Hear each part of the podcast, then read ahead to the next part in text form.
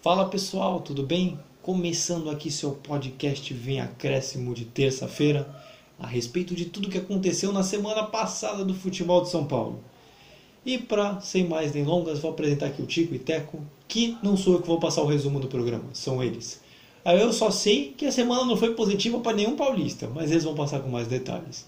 Então vou falar aqui com o Vitor e com o Vinícius, o Tico e Teco aqui dos comentários. Vou começar aqui com o Vini. Fala Vini, tudo bem? Como é que você tá? E que semana, viu? Que semana, Luiz! Salve artistas, futeboleiros e damas!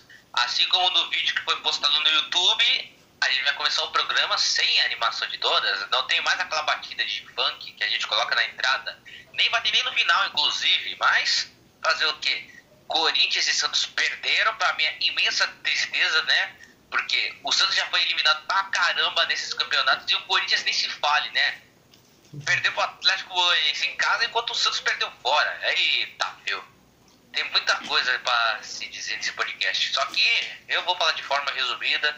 E agora, pro lado mais maravilhoso possível desse podcast, o lado onde eu morro de inveja de não estar tá comentando isso, eu vou falar juntamente com aquela pessoa que está dividindo o cabine comigo, aquela pessoa que tem um time que divide até separado por um muro o centro de treinamento. Fala aí, Vitão, como que você tá? Fala aí. Boa noite, meus caros amigos, tudo bem com vocês? É um prazer estar aqui. Oi, pessoal que nos ouve.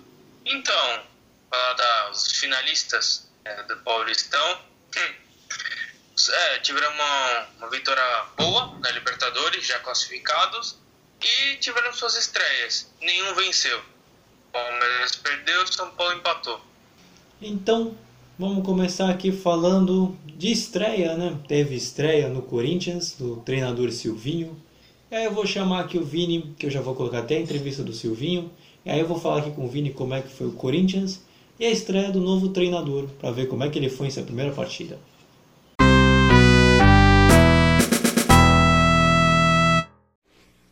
Boa noite.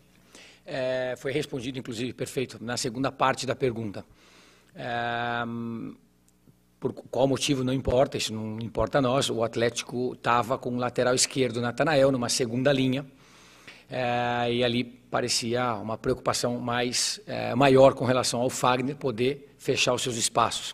A primeira linha da frente que jogou o Ramiro, ela funcionou bem. O Ramiro teve sucesso, teve chance de gol, ah, fazendo é, diagonais, fortalecendo o meio campo. Faltou um link, sim, com relação ao Fagner, mas não é, é um pedido para que ele não apoiasse. O problema é que o atleta estava sendo acompanhado por um rival que é lateral esquerdo, ou seja, tinham dois jogadores com características defensivas daquele lado, então limitou, obviamente, a ação dele e o link da frente, que o do Ramiro foi melhor, o do Fagner foi menos, mas não é nenhuma orientação, ao contrário, é um atleta vigoroso, um atleta que tem uma parte ofensiva muito boa e que vai ser usado ao longo do campeonato.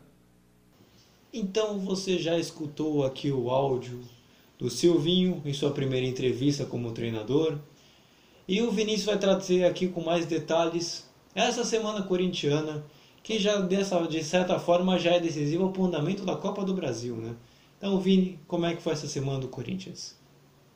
Luiz, para resumir a semana do Corinthians foi o seguinte: no jogo que precisava ganhar, perdeu o Atlético Goianiense. E no jogo que podia perder alguma coisa, ganhou do River Plate do Paraguai.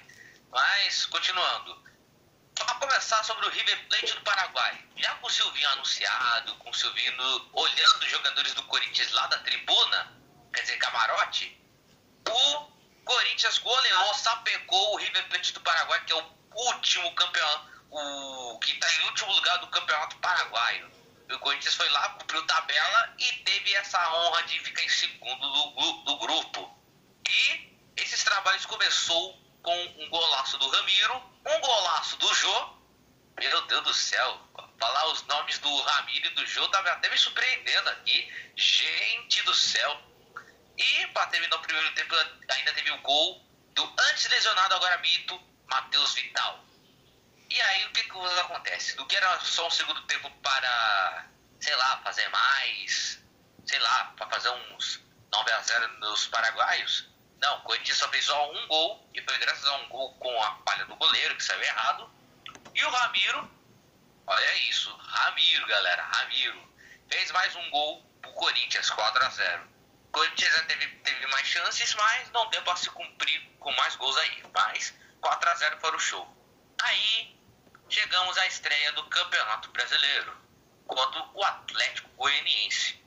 Quando a gente fala de Atlético Goianiense em Itaquera, é sinal que o Dragão cospe fogo em São Jorge.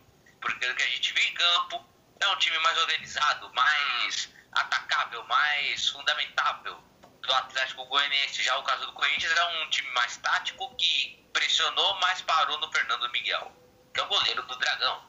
E por falar em Dragão, uma jogada de Dragão no ataque dos atleticanos, saiu o gol do antigo carrasco do São Paulo, né, São Paulino? Vocês estavam esquecendo do Zé Roberto, né? Aquele que fez os dois gols do Mirassol, né? Naquela eliminação. Pois é, eliminação já é passado, mas enfim. Zé Roberto, ex-Mirassol, fez o gol, o único gol até, do Atlético Goianiense na partida. E o curioso dessa partida é que o Atlético, o Atlético Goianiense tinha o técnico Eduardo Barroca. Mas será que existe lei do ex de técnico? Porque o Barroca era treinador do Sub-20 do Corinthians. Mais certo do bonde. Aí começou o segundo tempo, o Corinthians controlou as ações, teve chance de empatar se não fosse o pênalti perdido pelo Matheus Vital, que bateu mal pra caramba. E, se, e ainda por cima perdeu até no rebote, né? E todo mundo sabe que quando a pessoa perde no rebote, significa que a fase não tá 100%. E todo mundo sabe que quando o goleiro espalma pros seus pés, a única coisa que tem que fazer é chutar de primeira e não pegar de rebote. Mas é isso. O Corinthians até pressionou, até que pressionou, mas não, não tirou o zero do, do placar. E agora tem a parada difícil de pegar o Atlético de novo em Itaquera para mudar essa história. Só que a história é diferente, claro. É Copa do Brasil, é terceira fase, vai dando uma graninha. Corinthians tá precisando, né? Uma dívida de um bilhão e pelo menos tem que ter uma dívida para pagar pelo menos uns 80 milhões aí de caixa, né? E é isso. Agora, pra cima deles. É, com, é contigo agora, Luiz. Caraca, eu tô ficando com sono aqui só de comentar o Corinthians. é... Mas, Vini, o Silvinho fez a estreia, foi um assunto muito comentado nesse último fim de semana. Também, ah, porque foi da derrota? Também porque não é uma forma muito positiva de começar um trabalho. Mas, é, tanto que até na própria entrevista que a gente colocou, é, é citado a, a, que os laterais não avançaram. Uma coisa que já acontecia no Lyon. Era um trauma, pelo jeito é uma forma do Silvinho trabalhar. Deu para tirar alguma coisa, já logo nesse primeiro jogo, algumas possíveis ideias e do que pode ser o, o Silvinho dos próximos jogos no trabalho do Corinthians? O que se deu para ver do Silvio foi o seguinte, é que ele até botou uns fundamentos legais no Corinthians, como por exemplo o Marco, quando perde a bola, pressiona o adversário. Essa foi uma das, das ideias dele. A outra ideia dele é a posse de bola e a triangulação. Até teve, só que sem objetividade, entendeu? Mas o que causou a derrota do Corinthians foram erros individuais, entendeu? O gol do Atlético Goianiense não dá pra ter culpa da zaga porque foi uma jogada onde um, um tabelou com o outro. Aí, aí não teve culpa. Tanto é que o Silvinho, ele escalou o Corinthians numa espécie de 4-3-3, né? E colocou o Luan como meio de criação. E no final do jogo, ele colocou o Luan um pouco mais recuado e o jogo como 9 que é a função do Jô, né? De ser o atacante. Mas seria mais fácil ter colocado o Luan como falso centroavante, para ser exato.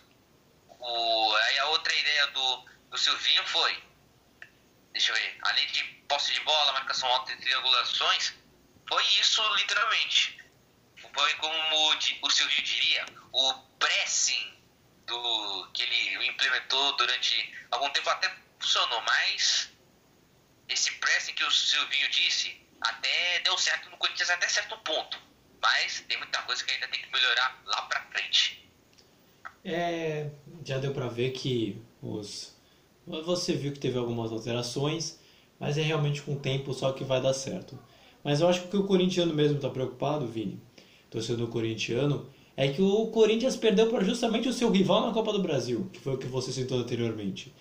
E isso, de certa forma, preocupa né, quem está vendo de fora, porque Se de repente fizesse um bom resultado hoje, poderia mostrar que é competitivo e poderia passar.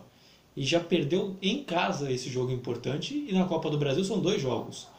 Então, o que, que o Corinthians vai precisar fazer para poder conseguir passar de fase do Atlético de Goiás, que já demonstrou que vai dar trabalho para o Corinthians logo nessa fase?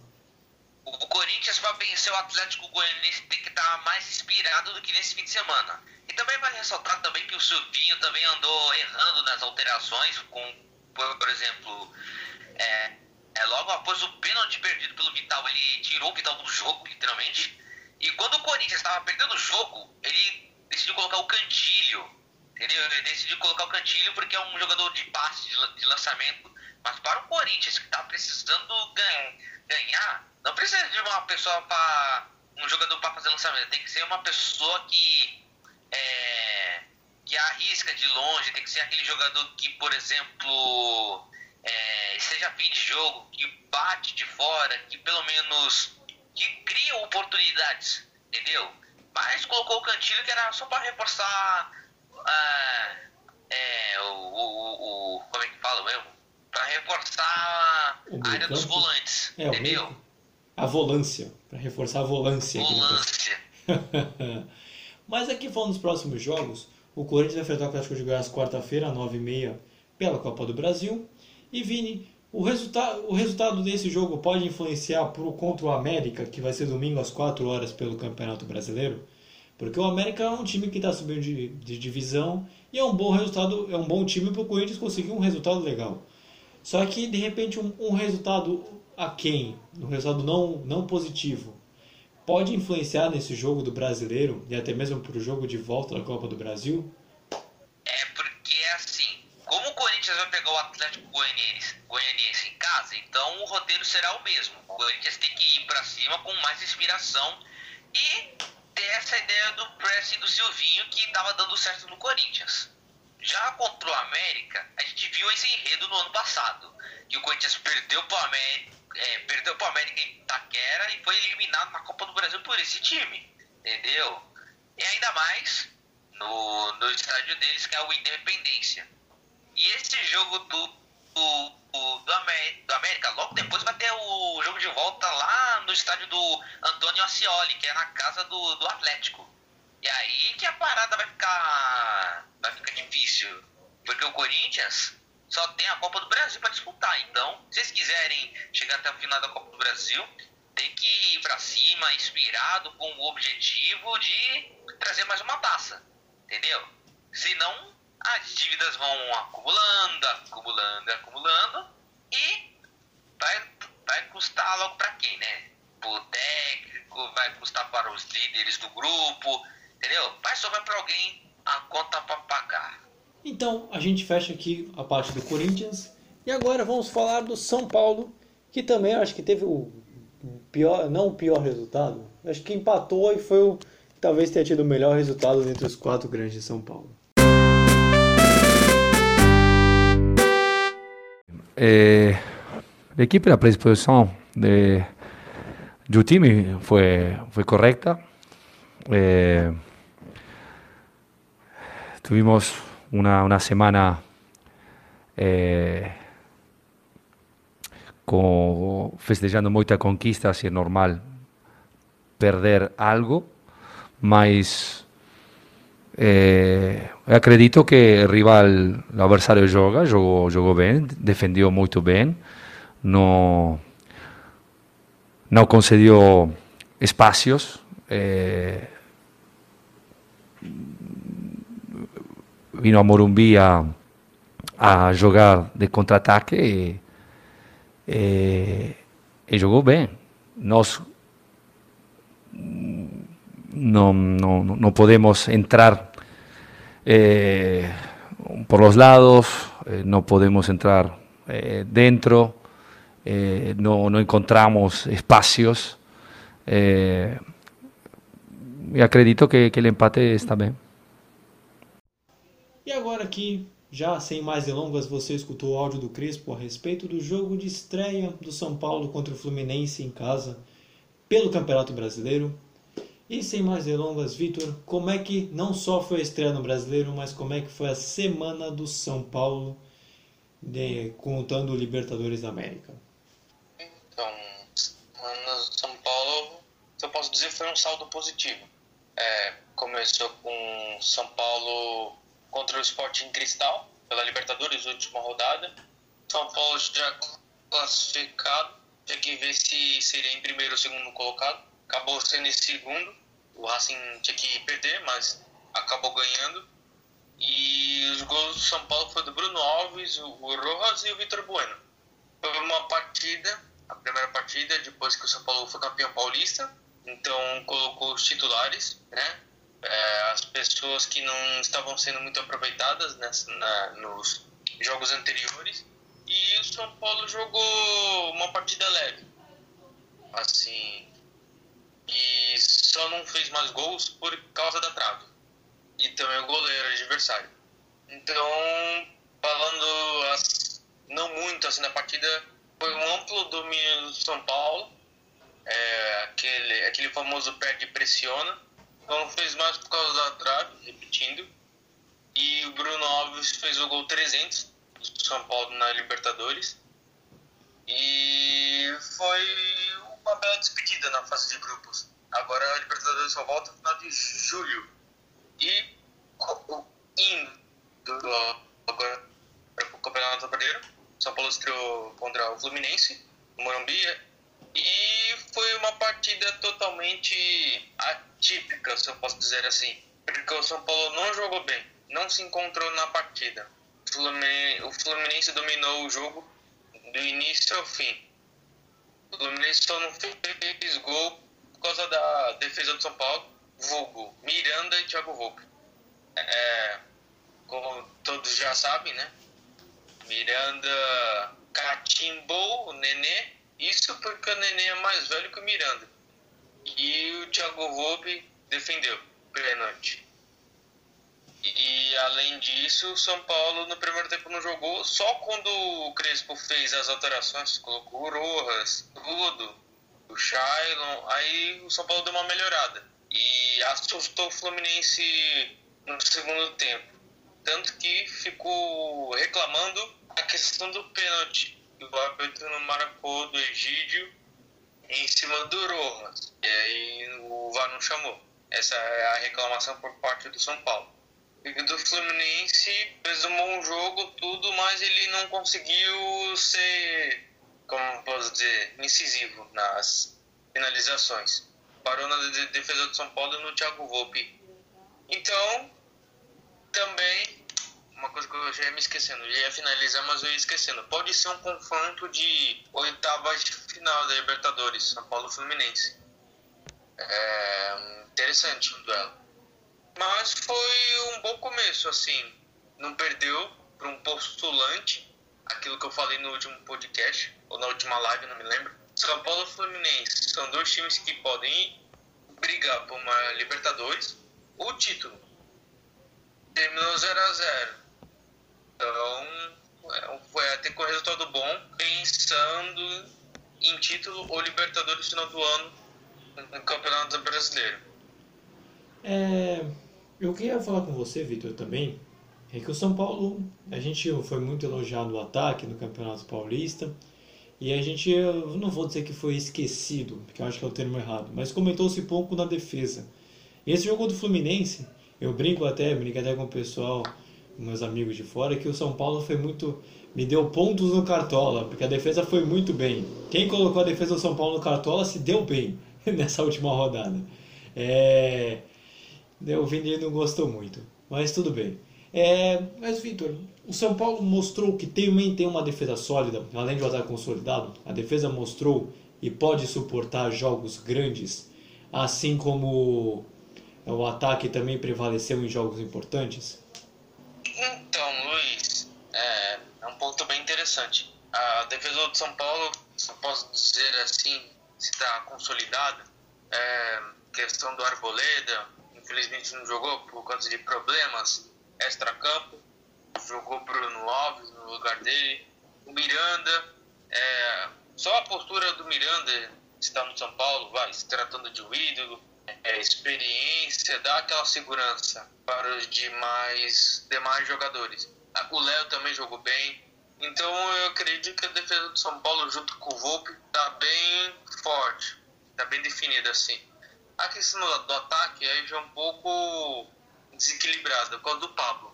Eu, eu vejo muito, reparo muito no jogo do São Paulo que a bola bate e volta.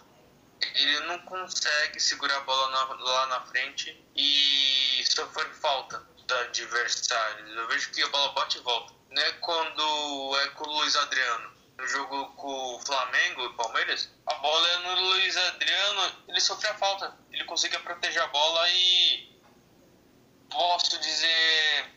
É, caraca, fugiu a palavra. Ele dava um descanso os jogadores assim.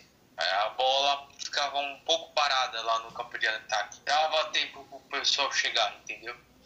E é isso que o Pablo não, não tá conseguindo fazer. Então, eu vejo que por aí tá desequilibrado a questão da defesa pro ataque. É, tanto que esse vai ter o assunto central e o São Paulo também. O assunto central na entrevista do Crespo, que foi o nosso recorte que a gente colocou aqui na entrevista, a gente fala do São Paulo. E o São Paulo não sofre um gol de pênalti há sete jogos, né? Foram sete, sete jogos, não. Em sete, nas últimas sete cobranças, o São Paulo saiu vencedor em todas, né? Não sofreu gols. E, Vitor, o São Paulo, não vou falar de por causa que é do São Paulo, isso é no contexto geral mesmo, para qualquer time. A gente já tive, a gente teve um Vasco em 2015 campeão estadual e que caiu no Brasileiro. Aí o, o título costuma dar um peso muito grande ao time. E o São Paulo já pegou uma pedreira logo depois que acabou o Brasileiro. Logo, acabou, logo depois que acabou o Paulista, que foi o Fluminense. Então, de certa forma, o São Paulo já teve uma amostra do que é esse brasileiro e do peso que ele vai ter para esse campeonato? Sim, com certeza, Luiz. Também convenhamos que, pelo que o Crespo falou é, na coletiva, é, foi uma ressaca, né? Uma partida depois do título, assim, jogadores comemorando durante a semana. Até aí é coisa deles, digamos que é problema deles mais. É aquilo. Comemorou tudo, mas tem que voltar à realidade. É outro campeonato. Você viu como é a primeira rodada, já é complicada, com o adversário qualificado. Então tem que jogar uma partida concentrado tudo. Que para a próxima rodada eu acho que espero, como setorista, assim, que dê uma uma melhorada diante dessa última partida. Então, só para a gente não falar dos próximos jogos, um assunto que o Victor falou e que eu acabei não colocando no roteiro original, que é a Libertadores. São Paulo se classificou em segundo, então vai pegar os adversários do primeiro pote. Mas, Victor, a grande pergunta que eu te faço é: foi uma boa o São Paulo ter caído no segundo pote, sendo que tem Boca e River também no pote 2 também, que já tem mais títulos de Libertadores no pote 2 nessa temporada do que no pote 1? de certa forma tem sua vantagem? Então, Luiz, em relação a isso, eu não tenho uma opinião formada, mas é, se o São Paulo terminasse em primeiro, assim, ia poder é, definir os jogos em casa. O primeiro jogo seria em casa, o segundo jogo vai ser fora de casa, pelo que deu para entender. Então, eu não sei se foi uma boa terminar em segundo, mas você colocando na balança, terminando em primeiro ou em segundo, vai pegar adversário difícil do mesmo jeito. É, sim. Eu perguntei porque dizem que muitas pessoas estão felizes, principalmente para quem cai no pote 2, que não vai pegar nem Boca nem River. O que já é uma, um grande fato para você já não pegar em uma oitava de final. Mas vamos falar dos próximos jogos. O São Paulo enfrenta o 4 de julho pela Copa do Brasil, terça-feira às 9h30 para você que está vendo esse podcast. É na data que você está escutando que foi lançado, nessa terça-feira. E com jogo contra o Atlético de Goiás pelo brasileiro. O Atlético de Goiás tem influência, tá aqui, ó. São Paulo e Corinthians estão tão parelho com o time. Sábado, às 7 horas da noite. Vitor, o que esperar da Copa do Brasil e depois também do brasileiro? Então, ele deixou bem claro, o técnico, que vai com time misto nenhum titular foi viajar lá para Piauí. E o São Paulo encara como um alívio financeiro. essa Copa do Brasil. Quanto mais salvação de fase, creio que não importa se for campeão. Eu creio. Acho que agora o importante é mais arrecadar.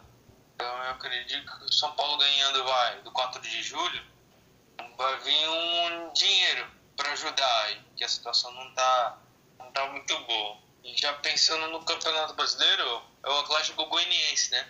Para pegar é, outro adversário bem difícil, bem complicado. Enfrentou o Corinthians, sabemos o que aconteceu. Vai enfrentar o Corinthians de novo e vai enfrentar o São Paulo. É, o Atlético Goianiense está jogando o Campeonato Paulista? Não. Não, né? Então, é, creio que vai ser uma outra partida difícil, né? Porque tem que fazer a arrancada agora do Campeonato Brasileiro, se você quiser alguma coisa nesse ano. E é muito equilíbrio para essa partida. Então a gente fecha aqui a parte do São Paulo e aí a gente vai falar agora do Santos, que você teve um time que estreou mal, foi o Santos nesse campeonato brasileiro. Então vamos lá. Eu acho que o jogo de hoje, primeiro tempo, a gente fez o primeiro tempo ok, jogamos melhor com o Bahia, tínhamos chance de fazer, estava muito sólido defensivamente, estava com boa posse, acertamos praticamente todas as saídas. E no segundo tempo, em 5, 7 minutos, tomamos três gols, que desestruturou, tava, a saída estava mais longe de mim também no campo, então os três gols desestruturou e modificou muito a história do jogo. Mas a gente tem que pegar o primeiro tempo, partir do primeiro tempo para melhorar a equipe e virar a chave agora na Copa do Brasil, como disse, melhorar a equipe para ter nossa chance de fazer um grande jogo lá em Cianorte. Agora você já escutou simples e direto, sem receios, já começou a escutar o áudio do Diniz falando do Santos. Não é do São Paulo, apesar de ter falado do São Paulo, o áudio do Diniz agora é para o Santos. Sobre essa estreia do Campeonato Brasileiro que o Santos teve, horrível de ser de uma forma bem direta, né? O tomar um 3 a 0 fora de casa não é um resultado bom para nenhuma equipe, para nenhuma das equipes. E Vini, faça o resumo do jogo do Santos, que teve um apagão no meio do caminho, e não só também, mas fala como é que foi a Semana Santista no geral. Ai, Luiz, a vida tenta ser, tenta ser cruel com a gente, mas consegue com força, a base do ódio, hein? Eu já falei muito do Corinthians, imagina como é que tá a vida dos nossos consagrados santistas, que falam mil gols, mil gols, mil gols, mil gols, só Belé, só Belé, que jogou no meu Santos. Olha, já tô até batendo, já tô até com saudade do, dos ídolos. Tô, tô, com saudade do Pelé. O Pelé tem que usar aquelas placas de titânio nas pernas e também no corpo para voltar a jogar, porque olha, tá difícil de, de aturar essa realidade santista. Mas é o nosso trabalho, é falar o que, que, que de ruim acontece com o time do Santos, que acumula mais derrota do que eu na Mega Sena, para vocês terem ideia. Mas continuando. Última rodada de Libertadores, o Santos precisando vencer, porque entrou numa enrascada geral. Tinha que vencer o Barcelona fora de casa e torcer para que o Boca não vença o The Strongest. E no último podcast eu, eu até disse que é, que é quase impossível o Boca não perder por o The Strongest, mas não custa tentar o Santos pelo menos vencer o Barcelona. É, mas o Santos conseguiu a proeza de perder este jogo. E logo contra quem? O Barcelona.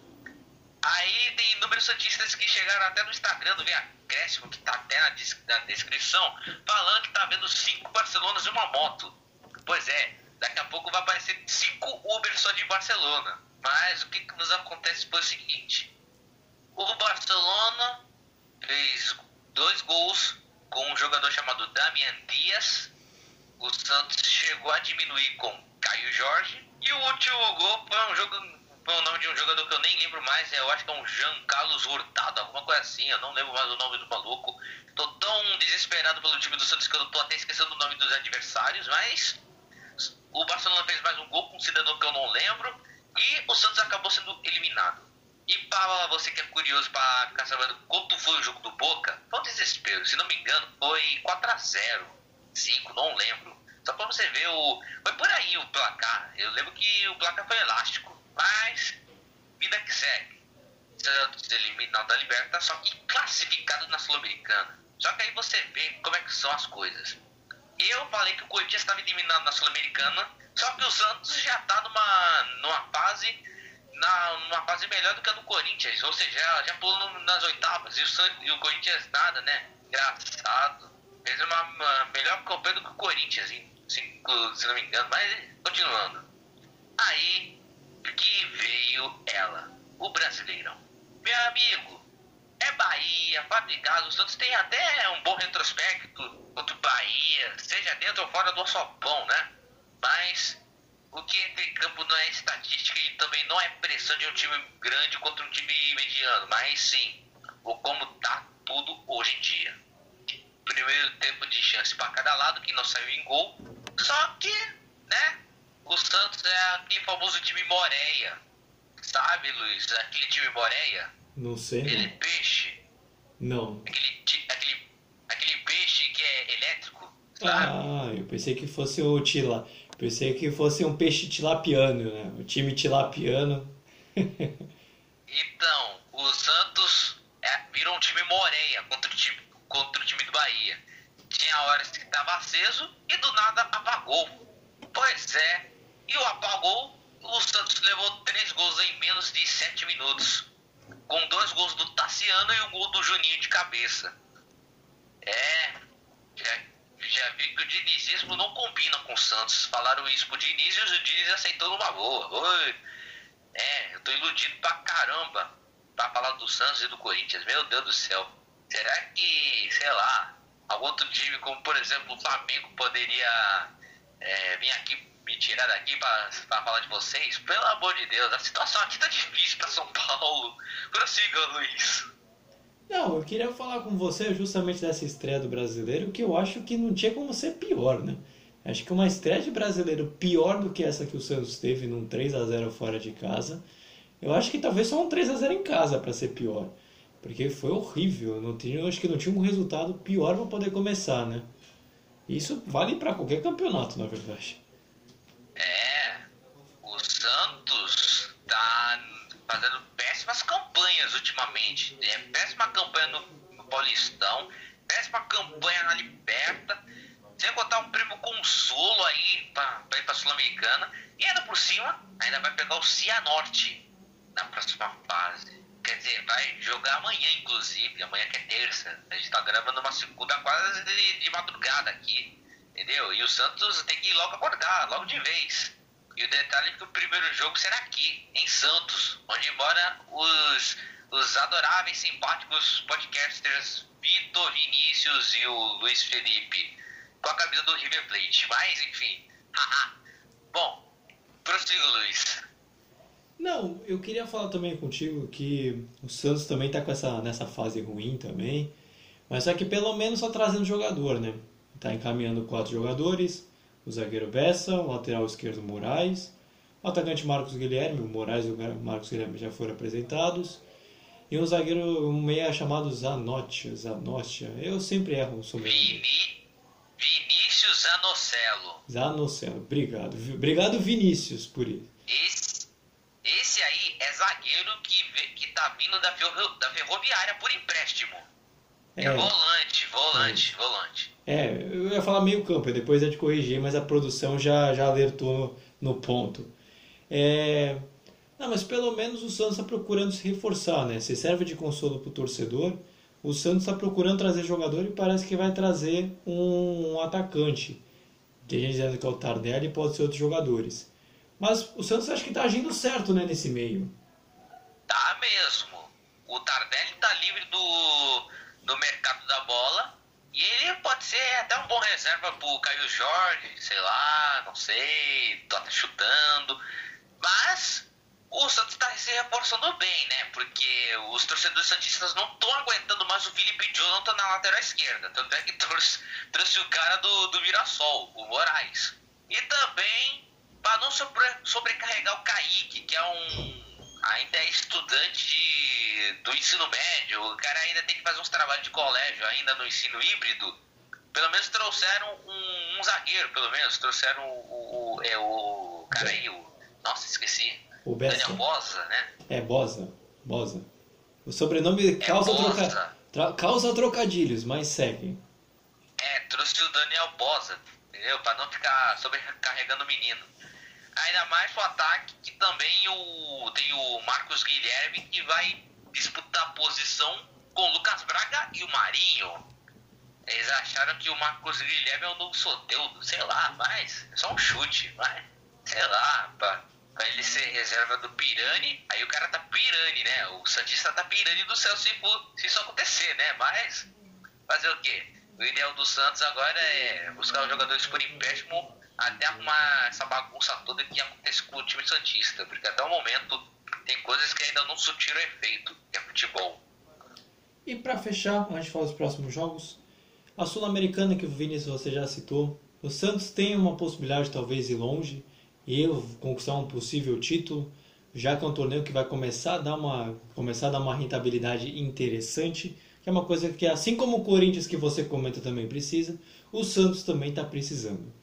E aí você acha que o Santos pode se dar bem no torneio B da Comembol? Até pode. O Santos tem tudo pra, também para chegar longe. É claro que tem adversários mais difíceis, entendeu? Tanto é que sorteio tanto da Libertadores quanto da Sul-Americana será logo amanhã. Só para todo mundo ficar sabendo aí. É, o Santos pode ter uma probabilidade de enfrentar o Grêmio, o Bragantino, pode pegar o Independente Del Vale, pegar um Júnior Barranquilha. Ah, é, lembrei. Os eliminados da Libertadores não se enfrentam, eles estão num pote separado. Eles pegam os que vieram não. da Sul-Americana desde a primeira fase. Entendeu? É, agora, agora que me lembrei. É, pode pegar o Penharol, acho que tem o Independente da Argentina também. Tem um, deixando de ser um, Isso. alguns bons times também na própria Sul-Americana também. E agora, pra gente fechar. Ah, desculpa, Luiz, sem contar, claro, que o Santos tem boas lembranças com o Penharol, né, por causa da Libertadores de 2011, e tem pesadelos com o Independiente, né, porque escalou um jogador errado, tomou 3x0 em casa no tribunal, daí quando foi 0x0 no Pacaembu teve quebra-quebra, e você já viu o roteiro. É, isso é verdade. E agora, pra gente fechar os próximos jogos, o Santos vai enfrentar o Cianorte pela Copa do Brasil, terça-feira às 7 e depois enfrenta o Ceará no sábado, também às 7. Vini, Cianorte, eu acho que é mais do que obrigação do Santos passar. Não? Com certeza, meu. E agora, vamos fechar aqui do Santos. O áudio já está ficando muito grande e aí a gente parte para o Palmeiras.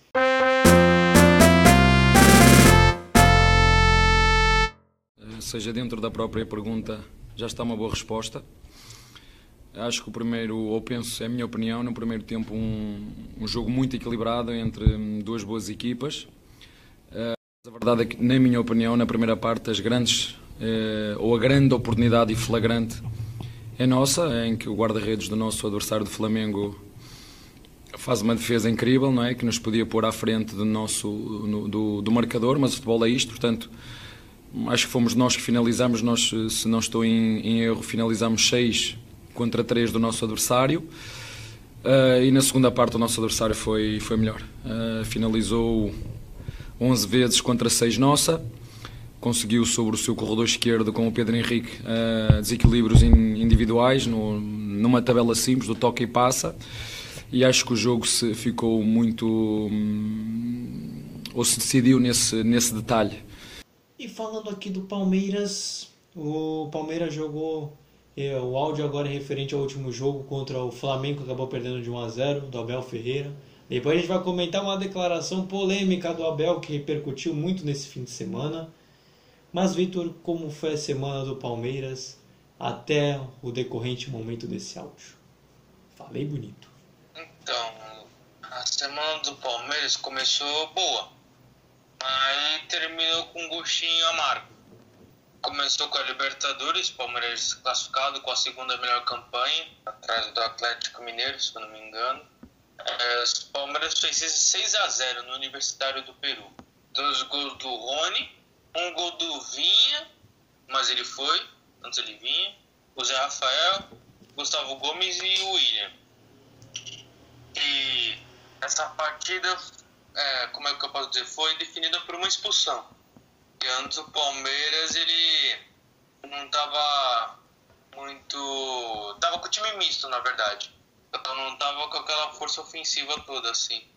Então, a partir da expulsão, o Quinteiro, se eu não me engano, zagueiro do Universitário, abriu a porteira. No primeiro tempo acabou 2 a 0 No segundo tempo fizeram 4 gols. É, foi uma partida boa do Palmeiras, uma equipe que já estava classificada na Libertadores, jogando de uma partida em casa, na fase de grupos, com adversário teoricamente fraco, fez a lição de casa e aproveitou para, além desses jogadores fazerem gols, tomar a questão da confiança. Quem diria que o Gustavo Gomes ia fazer gol chutando, porque é zagueiro, vai lá e faz gol de cabeça. Isso que a gente pensa. Não, na entrada da área ele foi lá e fez o gol. Muito bom. Então foi uma partida que fecha com chave de ouro essa atuação do Palmeiras na Libertadores com 15 pontos. Indo pro Brasileirão, o Palmeiras perdeu. E 1x0 pro Flamengo. Gol do Pedro. Foi uma, uma partida bem diferente. No primeiro tempo o Palmeiras foi muito bem. Eu posso dizer isso, anulou o Flamengo. Só que o Flamengo tinha mais posse de bola, só que o Palmeiras era mais incisivo com, com, a, com a bola nos pés. O Palmeiras assustou mais. Só que chegou no segundo tempo, o Palmeiras deu uma cansada. E numa arrancada do Bruno Henrique, aí o Pedro, substituto do Gabigol, foi lá e fez o gol da vitória.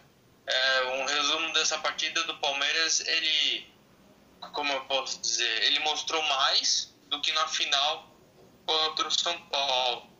Ele jogou melhor essa partida contra o São Paulo. E não dá muito para visualizar como é que vai ser o restante do campeonato, porque estamos no começo, não dá para fazer aquelas previsões certeiras, tudo. Percalço, né? E aí entra aquilo que eu falei de São Paulo. Flamengo e Palmeiras são dois postulantes ao título. Flamengo já deu a, largada. O Palmeiras tem que é, repensar em algumas coisas, porque ele, ele está na zona de rebaixamento. Com Santos, Chapecoense e Corinthians. Invejosos dirão que o campeonato tem que acabar hoje. Mas não, não é bem assim. É, mas Vitor, você falou que está muito cedo para fazer previsão, essas coisas. Mas esse início de temporada tem sido de certa forma decepcionante para o palmeirense porque o Palmeiras ele tem, por exemplo, no Paulista chegou, chegou na final, só que ele não está conseguindo manter o, o mesmo a mesma regularidade que foi nos anteriores. Disputou por três títulos e perdeu os três. E logo no, no início do brasileiro teve a disputa com talvez o grande desafiador do Palmeiras ao título brasileiro, pelo menos é que a grande maioria comenta, e acabou sendo anulado no segundo tempo e perdeu a partida.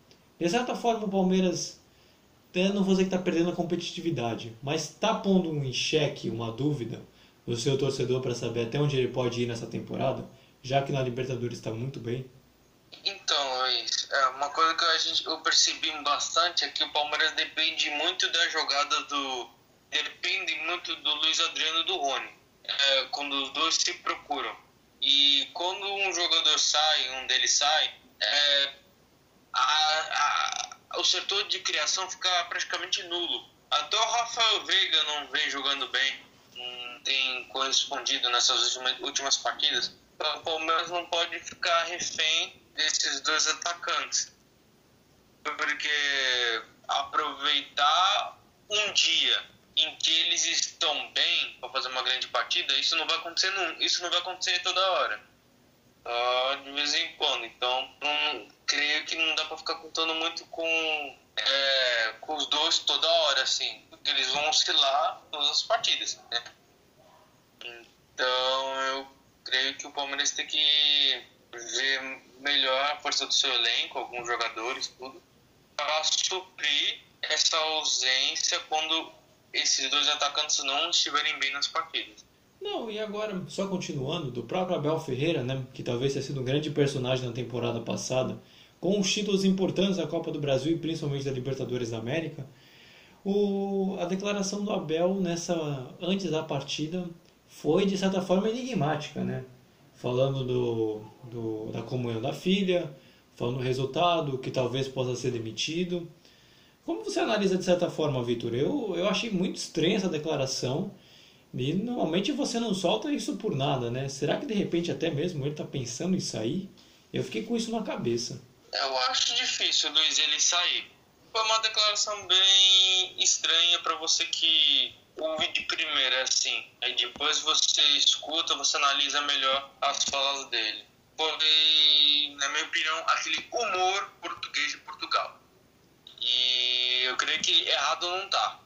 Porque é a cultura do futebol brasileiro. A pessoa perde umas três, quatro partidas seguidas já é mandando embora. O Palmeiras, com ele, foi campeão três vezes ano, ano passado. Perdeu três competições esse ano. Já queriam a cabeça dele, já queriam ele fora.